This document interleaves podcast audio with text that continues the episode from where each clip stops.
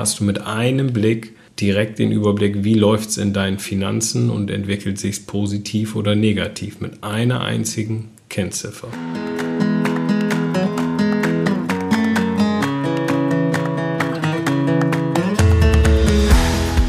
Moin, moin und herzlich willkommen im Meine Mäuse Podcast. Mein Name ist Nico. Hallo und ich bin die Eva. Wie du ja weißt, dreht sich im Meine Mäuse Podcast alles um die Kohle. Wir reden über Finanzen, speziell für die Familie, für Eltern, für angehende Eltern. Also die ganzen Themen wie Vermögensaufbau, Sparen, Finanzbildung unserer Lütschen, Altersvorsorge und den ganzen Kram. Und heute haben wir uns ein schönes Thema für dich rausgesucht. Heute geht es nämlich mal ums Sparen oder genauer gesagt um die Sparquote und wie du die berechnest. Genau, heute geht es um die Sparquote und das ist wirklich eine super wichtige Kennzahl, denn mit der kannst du einen ganz schnellen Einblick bekommen in deine Finanzen. Und wenn du jetzt sagst, oh mein Gott, Sparquote, das ist doch super langweilig, das kann ich ja gleich berechnen und kann man da jetzt eine ganze Folge dahingehend widmen? Aber die Sparquote berechnen, das hat ziemliche Tücken. Und ja, darauf gehen halt Nico und ich in dieser Folge mal ein, wie du deine Sparquote berechnest und was du halt dazu beachten hast. Und natürlich teilen wir wie immer auch unsere eigenen Erfahrungen mit dir. Und in dem Fall ist das nicht nur, wie wir unsere eigenen Sparquoten berechnen, sondern natürlich auch, wie die Sparquoten waren in den letzten Jahren. Also da kannst du dich schon mal drauf freuen. Aber bevor wir loslegen, noch mal eine kleine Ankündigung in eigener Sache. Wie du weißt, äh, habe ich ja meinen äh, Finanzkurs, meinen Online-Kurs gelauncht. Das erste Modul überwiegend zum Thema Mindset. Das kannst du ja sowieso kostenlos runterladen, dir reinziehen. Also der Finanzkurs dreht sich ja nur darum, dass Eltern alles im Prinzip, was um Finanzen in der Familie geht, geballt in sieben Modulen dann aufnehmen können. Und das zweite Modul ist jetzt fertig und das hat es auch gleich in sich. Da dreht sich alles um die finanzielle Vorsorge deiner Familie. Und die beiden großen Themen darin sind tatsächlich Versicherungen und das Thema Altersvorsorge. Bei den Versicherungen gehe ich durch alle relevanten Versicherungen für dich. Es sind insgesamt acht Videos. Was brauchst du? Worauf kannst du verzichten? Was könnte vielleicht gut sein? Und bei jeder einzelnen Versicherung, worauf musst du beim Abschluss achten? Also welche Bausteine brauchst du? Und wo kannst du sinnvoll Kosten drücken. Und am Ende gibt es dann noch so einen Drei-Schritte-Plan, wie du dann die Versicherung in deiner Familie einmal auf eine neue Grundlage setzt. Und ähnlicher Ansatz ist auch bei der Altersvorsorge. Da habe ich das ganze Feedback aus den Coachings mitgenommen, was die Leute irgendwie interessiert und bewegt und wo tatsächlich die Lücken sind. Das habe ich dir in neun Videos nochmal aufbereitet. Wir berechnen deine Rentenlücke gleich am Anfang. Dann gehe ich einmal durch diese ganzen Schichten der Altersvorsorge. Da findest du dich dann ein bisschen wieder. Kannst auch überlegen, welche Lücke hast du und wo musst du noch was abschließen. Und ganz am Ende setzen wir einen konkreten ETF-Sparplan auf, deine Rentenlücke zu schließen mit einem genauen Zielvermögen, was du anstrebst und auch wie viel du worin investieren musst heute schon, damit du dann in der Rente keine Linsensuppe futtern kannst, sondern weiter Sushi. Aufgehübscht ist das alles dann noch mit ein paar Grafiken oder vielen Grafiken. Es gibt ein Workbook dazu. Thema Vorsorge, Notgroschen habe ich auch noch mit aufgenommen. Und das Ganze geballt für dich gibt es jetzt zum Launch tatsächlich auch mit einem Rabatt für 49 Euro. Normalerweise kostet der Spaß dann 75. Gibst da einfach als Rabattcode meine Mäuse ein. Ich verlinke dir das alles in den Show Notes, wo du den Kram findest, oder du schaust einfach mal vorbei auf Finanzglück. Das hört sich richtig gut an, Nico. Wir hatten ja schon mal ganz oberflächlich mal zum Beispiel über Versicherungen gesprochen. Das war in der Folge 14. Und da ist ja wirklich viel Geld drinnen, wenn man das mal spart. Und die Altersvorsorge hast du ja auch erwähnt. Also das sind wirklich zwei große Themen, die ja die Familien eigentlich am meisten bewegen. Also Finde ich super. Versicherung ist so das Thema, muss ich sagen, auch was ich so als Feedback über die Jahre bekommen habe wenn du das einmal auf Spur bringst, und das, das ist jetzt auch kein Rocket Science irgendwie, da hast du schon die ersten paar hundert Euro direkt weggespart. Da kriegst du dann hier noch die Altersvorsorge, kriegst du noch mit oben drauf. Mhm, genau. Aber heute reden wir ja auch über die Sparquote und da muss ich ja mal sagen, wir Deutschen sind bei der Sparquote relativ weit da vorne. Österreicherinnen und Österreicher übrigens auch. Mhm. Ähm, da habe ich die Zahl jetzt nicht parat. Bei uns waren das so seit den Nullerjahren, kannst du sagen, eine Sparquote in Deutschland lag im Schnitt irgendwo bei 10 Prozent. Alles nach Statista, also je nachdem, wer da irgendwie die Zahlen veröffentlicht, variiert das manchmal ein bisschen. Und dann kam Corona und bang, ist das mal auf 16 Prozent hochgeschnellt. Klar, wir konnten die Kohle nicht ausgeben, die wir hatten. Äh, aber so in dem Bereich bewegt sich das 10% und das ist dann wirklich auch schon viel im europäischen Vergleich. Ja, ich bin dann auch mal gespannt, wie sich das weiterentwickelt, wenn doch die Inflation jetzt etwas höher ist mit der Zeit nach Corona, ob sich das so wieder einpendelt auf 10%. Aber 16% ist wirklich schon ganz ordentlich. Ne? Das ist halt echt ein Riesensprung. Also 16% gespart und investiert. Das ist ja immer das große Thema. Wir, wir Deutschen sparen ja viel, aber wir investieren es nicht. Mhm. Und da sind wir wegen, wenn es ums Vermögen geht in Europa, sind wir da nämlich gar nicht mehr weit vorne. Die anderen letztendlich legen ihr Geld besser an, kann man tatsächlich so sagen. Aber 16 Prozent gespart und investiert, dann kannst du sagen, hast du auch kein Thema mehr im Alter oder sowas. Das ist dann auch alles geritzt. Also dann hast du genug Vermögen, um dann auch deine, deine Rentenlücke auf jeden Fall zu schließen. Genau, aber müssen wir mal gucken, ob sich das wieder bei 10% einpendelt oder ob es dann doch nochmal höher bleibt. Was genau die Sparquote ist, da kommen wir gleich zu. Aber eins mal kurz vorweggeschoben, damit du überhaupt eine Sparquote mal berechnen kannst, da musst du ja auch schon irgendwie ein bisschen Bescheid wissen, wie es bei den eigenen Finanzen aussieht. Das ist ja eigentlich immer so der erste Schritt. Da haben wir in Folge 2, also hm. tatsächlich ganz am Anfang, haben wir deswegen auch mit den wichtigsten Sachen begonnen, denn da ging es ums Haushaltsbuch. Genau, das Haushaltsbuch, das war wirklich dann ganz am Anfang die Folge 2, weil wir uns dachten, das ist so diese Grundlage für die, für die Finanzen. Also man muss ja jetzt nicht ein Haushaltsbuch über Jahre führen, aber so mindestens mal so zwei, drei Monate, damit man halt ein richtiges Gefühl bekommt, wie viel nimmt man ein und wie viel gibt man davon aus.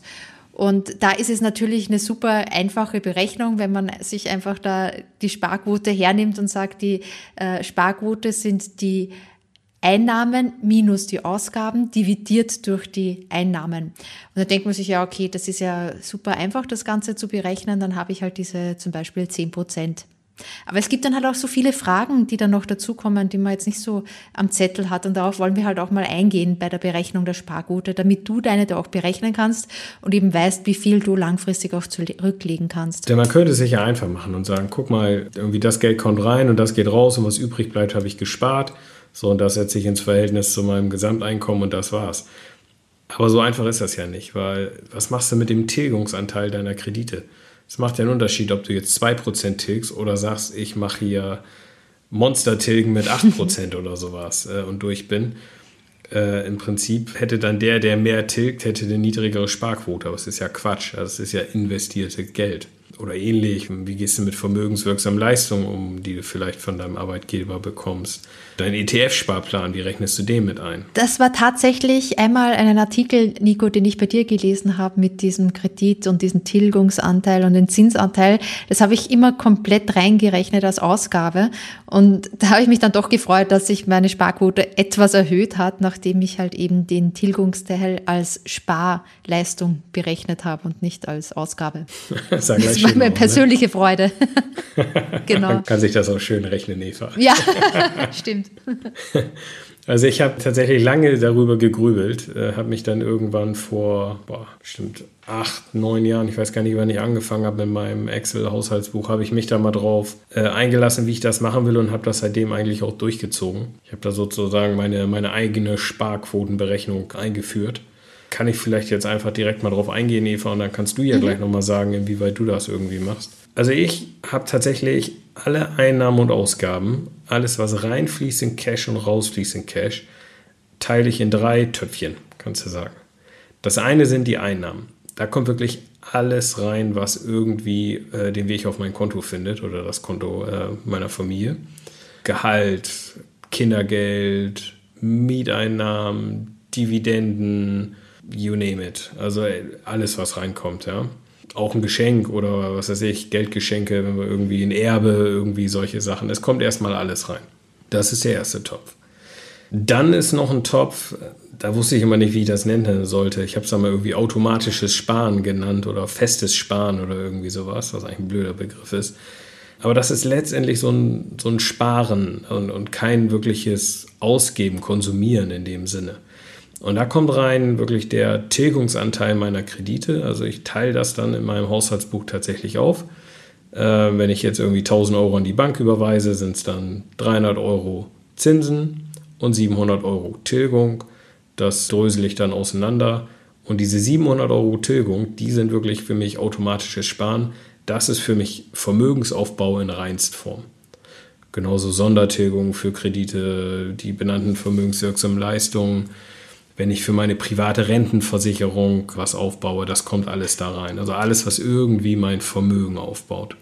Und in den dritten Topf kommt dann letztendlich alles, was tatsächlich ich als Ausgaben definieren würde. Also Konsumausgaben, was wir essen, Urlaube, Geschenke, Spenden, der Zinsanteil meiner Kredite. Genau. Nico, ich mache es sehr ähnlich bei meinem Haushaltsbuch. Ich führe das ja auch schon einige Jahre.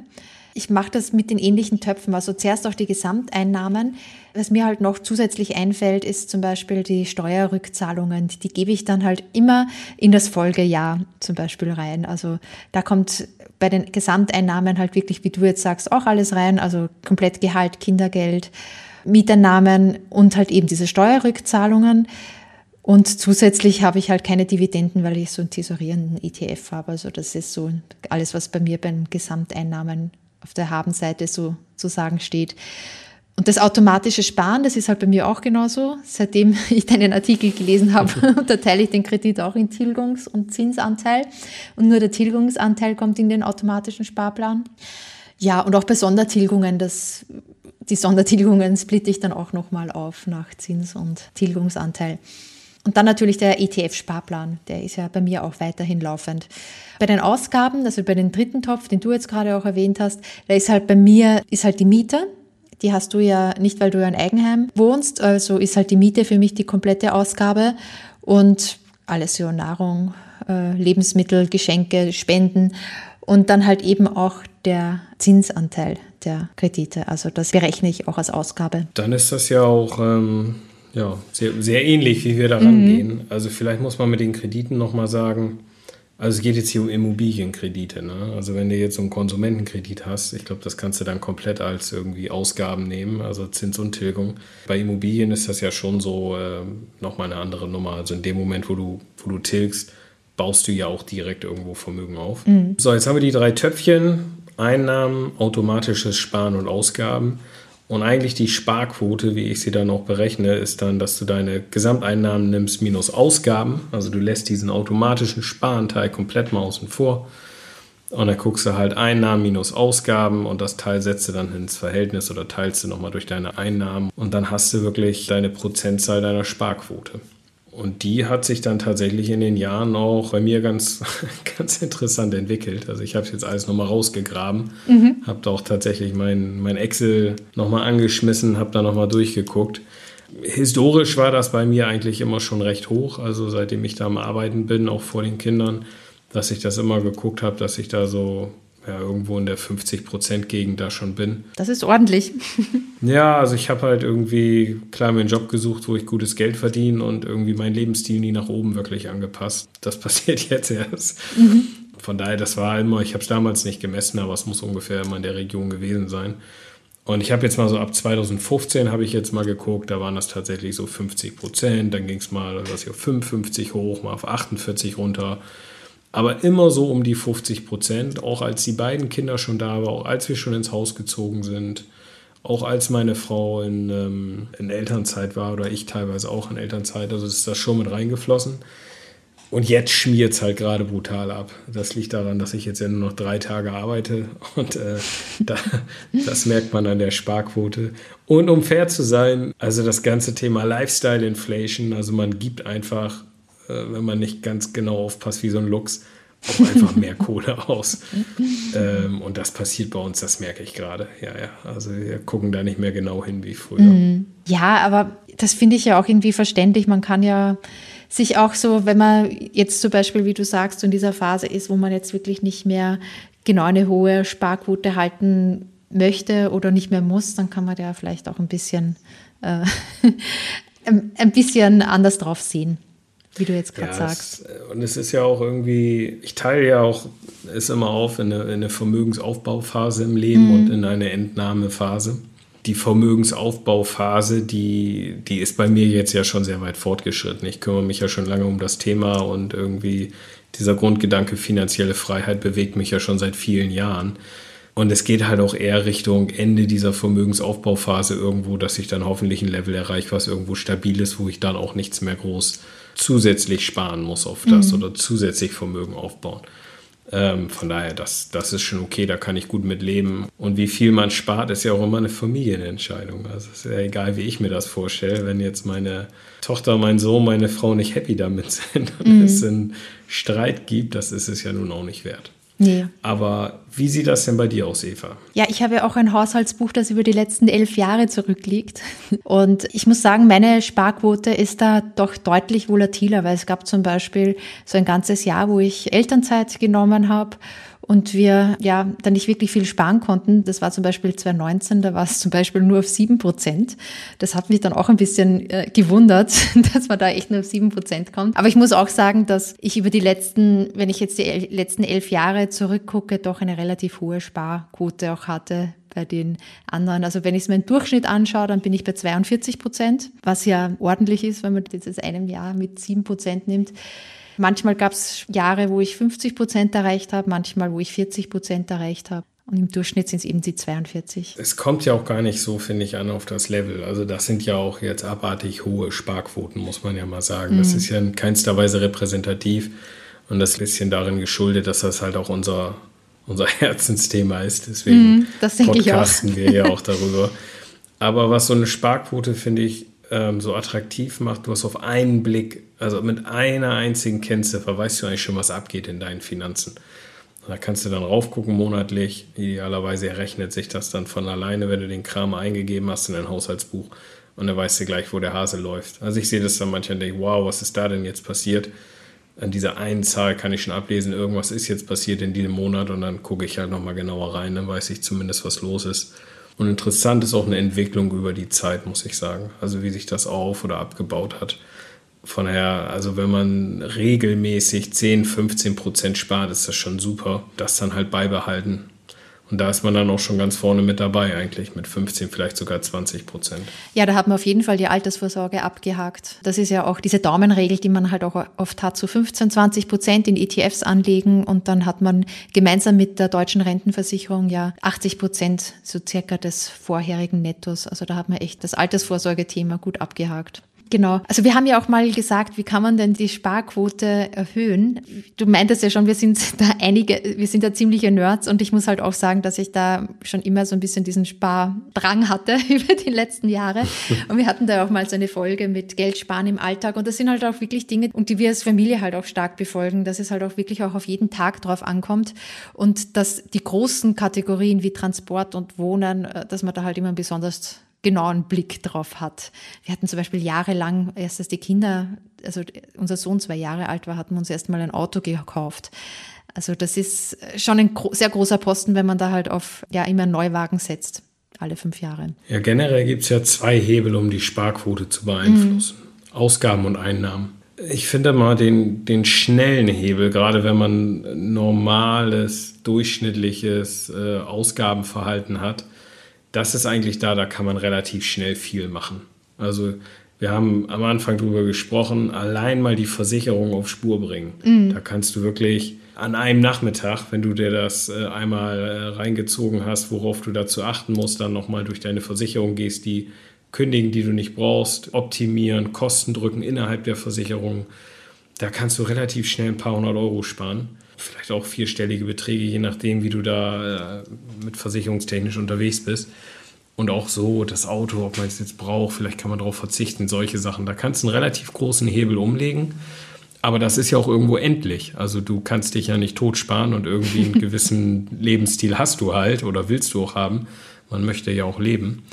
Von daher der, der erste schnelle Hebel sind die Ausgaben und dann der, der längere Hebel für mich sind wirklich die Einnahmen. Und da kann man ja kreativ werden mit einem Nebengewerbe, mit einem Dividendenstrom, der sich vielleicht aufbaut, mit äh, Netto-Mieteinnahmen, die dann irgendwie äh, aufs Konto fließen. Da kann man halt langfristig einen großen Unterschied machen. Ja, da braucht man halt auch Ausdauer das ist ja klar. Also das ergibt sich jetzt nicht von einem Jahr aufs nächste. Das meintest du ja auch gerade. Und äh, passives Einkommen, da, da sind wir jetzt, glaube ich, nicht so die großen Verfechter, dass es so ohne weiteres möglich ist. Es ist natürlich auch immer mit einem gewissen Aufwand verbunden. Aber wie du gerade sagst, es ist nicht gedeckelt. Also man kann halt theoretisch nach oben hin oft sich hochentwickeln mit mehreren Einkommensquellen. Und das ist natürlich langfristig auch sehr attraktiv. Genau, dann kommen wir eigentlich auch schon auf die Zielgerade dieser mhm. kurzen, knackigen Folge zur Sparquote. Lass uns doch noch mal so ein kleines Fazit ziehen. Also ich finde das immer spannend und das mache ich tatsächlich auch, wenn ich äh, mich mit Leuten unterhalte, auch Freunde und so. Ich frage, hey, wie, wie, hoch, wie hoch ist denn deine Sparrate? So große Augen, gucken mich dann an, so, äh, was ist das denn jetzt? Äh, weiß ich nicht. Aber eigentlich ist es wirklich wichtig, die eigene Sparrate zu kennen, weil dann hast du mit einem Blick direkt den Überblick, wie läuft es in deinen Finanzen und entwickelt sich positiv oder negativ mit einer einzigen Kennziffer. Und damit du diese eine einzige Kennziffer das nächste Mal parat hast, wenn Nico dich fragt, auf irgendeiner Grillparty oder so, kann ich dir sehr stark ans Herz legen, ein Haushaltsbuch zu führen. Also wir sind ja beide ganz große Fans davon. Du musst jetzt nicht so ein Nerd sein mit so Excel-Listen, die über Jahre und sogar Jahrzehnte lang führen, sondern das geht natürlich auch per App und einfach auch nur ganz normal, so wie Oma das auch gemacht hat, äh, mit Buch und Stift und dann wirklich mal die Sparquote sich angucken und schauen, wie sich die über die Zeit verändert. Also wie gesagt, wir hatten ja vorhin schon mal erwähnt, warum das ganz gut ist. Mit diesen 15 Prozent bist du schon auf der sicheren Seite, wenn du die investierst in ETFs für deine Altersvorsorge. Und dann könnte man das natürlich noch weiter spinnen und weiter raufdrehen und vielleicht dann irgendwann mal über Teilzeit bis hin zu früher in Rente gehen. Das ist halt dann sozusagen das Ziel und das könnte man natürlich mit einer hohen Sparquote auch erreichen. Sehr schön. Bevor wir gleich zu den noch ein paar netten Kommentaren kommen, auch einer ganz witzig. Ja. Nochmal ganz kurz der Hinweis, also wenn du Lust hast, deine Versicherung und auch Altersvorsorge auf Spur zu bringen, den Online-Kurs findest du in den Show Notes oder aber auch auf Finanzglück. Und für dich im Podcast gibt es einen extra Rabatt, wenn du als Rabattcode meine Mäuse zusammen und klein geschrieben eintippst. Dann gibt es den halt zum Schnäppchenpreis von, von 49 Euro. Jetzt aber mal zu den Kommentaren. Also super, ihr habt fleißig kommentiert und auch uns Sternchen gegeben. Jahresziel, was haben wir gesagt, Eva? 100. Dreistellig. 100, dreistellig, genau. Das schaffen wir bei der Sparquote nicht. Nee, leider nicht. Nee. Ja. Ganz kurz, die, die Ulisua Suya 13, guter Familienpodcast. Eine Freundin empfiehlt mir diesen Podcast und die Folgen, die ich bisher gehört habe, gefielen mir sehr gut. Weiter so. Besten Dank dafür schon mal. Cool. Wir haben auch von Keks und Knete fünf Sternchen bekommen. Sehr praxisnahe Information, macht weiter so. Die praxisnahen Informationen zum Vermögensaufbau sind super hilfreich. Ich habe zwei Kinder und spare jetzt für beide in ETF-Sparpläne. Cool. Also Sehr wir gut. haben echt Wirkung auf andere, ja. Meinen 30-jährigen Sohn versorge ich seit längerem mit Informationen über Geldanlagen und Vermögensaufbau. In der Schule hat er davon noch nie gehört. Liebe Grüße, Sandra. Sandra, vielen Dank für das Feedback. Wir freuen uns da total, dass das auch, ja, auch umgesetzt wird und ihr da uns hilfreich findet. Und wundert mich auch nicht, dass so ein Mann in der Schule darüber nichts gelernt hat. Ja. Das müssen wir als Eltern selber in die Hand nehmen. So, und jetzt am Ende nochmal von Slowboy. Äh, der hatte uns schon mal bewertet, äh, eine schlechte Bewertung gegeben. Tatsächlich auch eine der, eine der wenigen, hat ein bisschen den, den Schnitt runtergezogen. An sich ganz nett, aber zu viel Fokus auf Sparen, Sparen, Sparen, ein Podcast für Anfänger. Das hat er jetzt revidiert tatsächlich, hat uns vier Sterne gegeben, geschrieben, hat sich mittlerweile verbessert, deshalb ein Stern mehr. Ähm, ja, äh, für dich heute. Wieder was kann Zufall sein, aber heute ging es mal um die Sparquote. Ich hoffe, er editiert es nicht wieder, bitte nicht. Wir aber, haben, beim nächsten Mal geht es wieder ums Investieren. Und wir freuen uns natürlich, dass du hier am Start geblieben bist, obwohl es dir anfangs nicht so gefallen hat. Und vielleicht kitzeln wir ja nochmal die fünf Sterne raus bei dir. In diesem genau. Sinne, macht's gut, ciao. Ciao. Ich hoffe, dir hat die Podcast-Folge von Meine Mäuse, der Finanzpodcast für die Familie, gefallen. Wenn ja, zögere nicht, mit einer Freundin, mit einem Bekannten, mit einem Freund darüber zu sprechen. Finanzielle Bildung ist so wichtig für alle. Wenn du iTunes hast, freuen wir uns immer über eine positive Bewertung. Damit ist der Podcast noch einfacher auffindbar. Alle Links zu den besprochenen Themen und auch zu unseren Blogartikeln findest du in den Show Notes. Vielen Dank, dass du zugehört hast.